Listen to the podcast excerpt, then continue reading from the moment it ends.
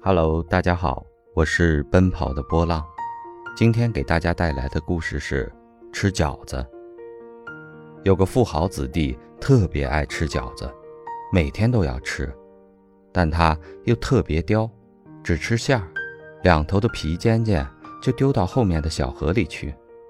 好景不长，在他十六岁那年，一把大火烧了他的全家，父母急怒中相继病逝。这下他身无分文，又不好意思要饭。邻居家大嫂非常好，每餐给他一碗面糊糊。他则发奋读书，三年后考取官位回来，一定要感谢邻家大嫂。大嫂对他讲：“不要感谢我，我没有给你什么，都是我收集的当年你丢的饺子皮尖，晒干后装了好几麻袋。本来是想备不时之需的，正好你有需要。”就又还给你了。